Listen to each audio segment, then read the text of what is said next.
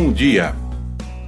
Agro em 3 minutos traz o que você precisa saber para a sua jornada semanal. Hoje, quarta-feira, 29 de março. A ministra do Meio Ambiente defende estado de emergência permanente em mais de mil municípios de risco. Sistema tributário brasileiro, os secretários estaduais de Fazenda divergem sobre a autoridade tributária centralizada. Fontes renováveis reduzem custos com energia em até 95%, diz CNI.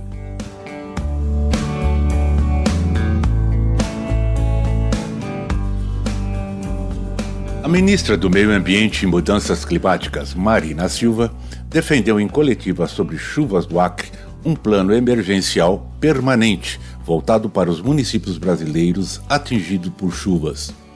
Apresentado anteriormente em uma reunião com o Centro Nacional de Melhoramento e Alertas de Desastres Naturais, conhecido como CEMADEM, a coletiva contou com a presença dos ministros de Desenvolvimento Regional do Brasil, Valdez Goss, e também de autoridades civis e militares.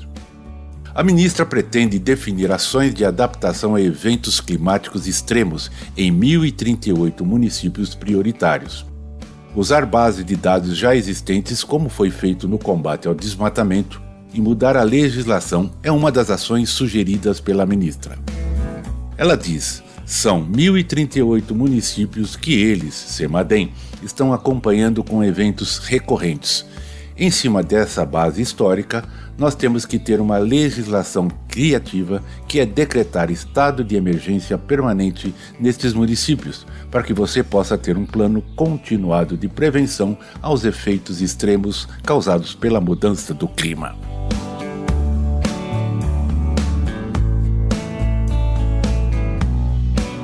Sistema Tributário Brasileiro o advogado tributarista Daniel Moretti explica que o atual sistema tributário brasileiro funciona a partir de uma lógica de divisão dos tributos entre União, Estados, Distrito Federal e municípios.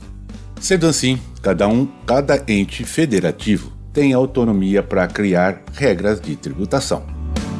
Cada um dos 26 estados e o DF pode criar mecanismos de cobrança e fiscalização do ICMS, Imposto Estadual. O mesmo acontece no âmbito municipal, em relação ao ISS. Neste caso, os 5.568 municípios podem ter legislações diferentes, segundo Moretti. De acordo com o Ministério da Economia, um tributo sobre o valor agregado permite às empresas pagar somente sobre o valor agregado ao produto ou ao serviço. Costa afirma que a união dos impostos traz mais transparência, já que incide sobre a receita bruta e não em todas as receitas. Além disso, a simplificação da tributação com a adoção do IVA geraria mais eficiência na organização da atividade econômica, o que estimularia a concorrência entre as empresas e beneficia o consumidor.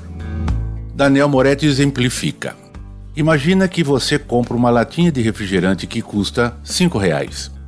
No momento em que você vai ao caixa, paga R$ reais mais um real de imposto. O real é cobrado exatamente sobre o valor da mercadoria por fora, de modo que o contribuinte consiga enxergar exatamente quanto custou e qual foi a carga tributária daquela operação.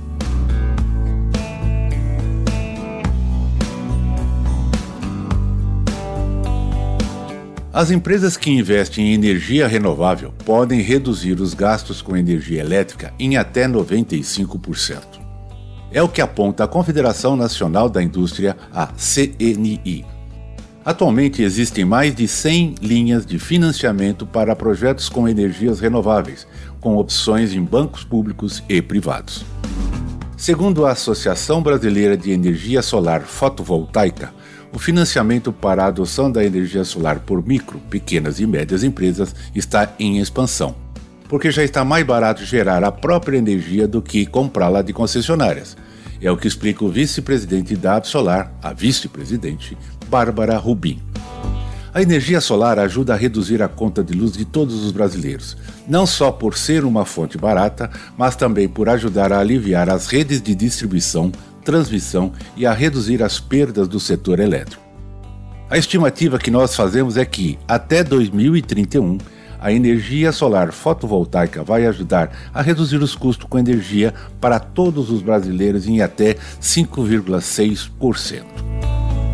Uma outra opção para reduzir os custos com energia é a adoção do mercado livre de energia, ou seja, escolher de quem comprar a eletricidade. Mas, atualmente, essa escolha não é permitida para os pequenos consumidores tramita no Congresso Nacional um projeto de lei que prevê que todos os consumidores de eletricidade possam escolher de quem comprar a energia elétrica. O deputado federal Domingos Sávio, do PL de Minas Gerais, é favorável à aprovação da proposta, que vai dar mais liberdade para o consumidor.